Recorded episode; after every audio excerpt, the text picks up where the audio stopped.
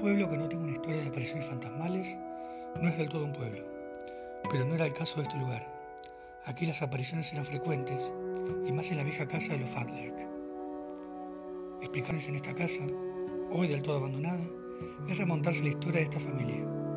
Al parecer habrían logrado una gran fortuna con su plantación, a partir del tráfico y utilización de esclavos, negocio del cual también participaban. Así, uno de los Fadler viajaba con cierta regularidad a los puntos donde compraba, cuando no capturaba personalmente, a hombres y mujeres que luego vendería como una cosa más, como esclavos y esclavas. Y aquellos que no podía vender terminarían en su plantación, lo cual no era, para nada y ni cerca, un privilegio.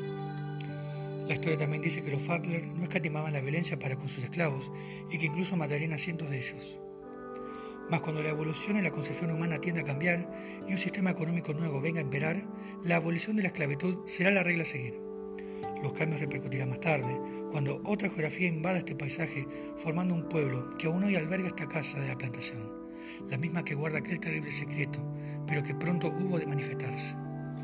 Y es que aun cuando inhabitada, muertos ya sus viejos dueños esclavistas, se sostendría que las velas de repente y de la nada se encenderían siempre a la misma hora y que junto con esto muchas personas, seguramente antiguos esclavos, comenzarían a realizar diversas tareas en la casa. También se sostiene que se escuchan gritos, ruidos de azotes, llantos, canciones, pero que un marco de mucha tristeza imperaría en esas horas en toda la casa. Todo terminaría por la mañana, cuando las velas se apagarían y ya no habría más nadie dando vueltas por las habitaciones, al menos hasta la noche, donde todo volvería a comenzar. La esclavitud, aquel dominio de un hombre sobre otro, viene a ser testigo de lo que ha sido capaz la humanidad en su afán de explotación y lucro. La casa en la plantación Falter es la viva prueba de que con cada noche de apariciones el dolor aún persiste, invitándonos a no volver a repetirlo, y mucho menos a olvidarlo.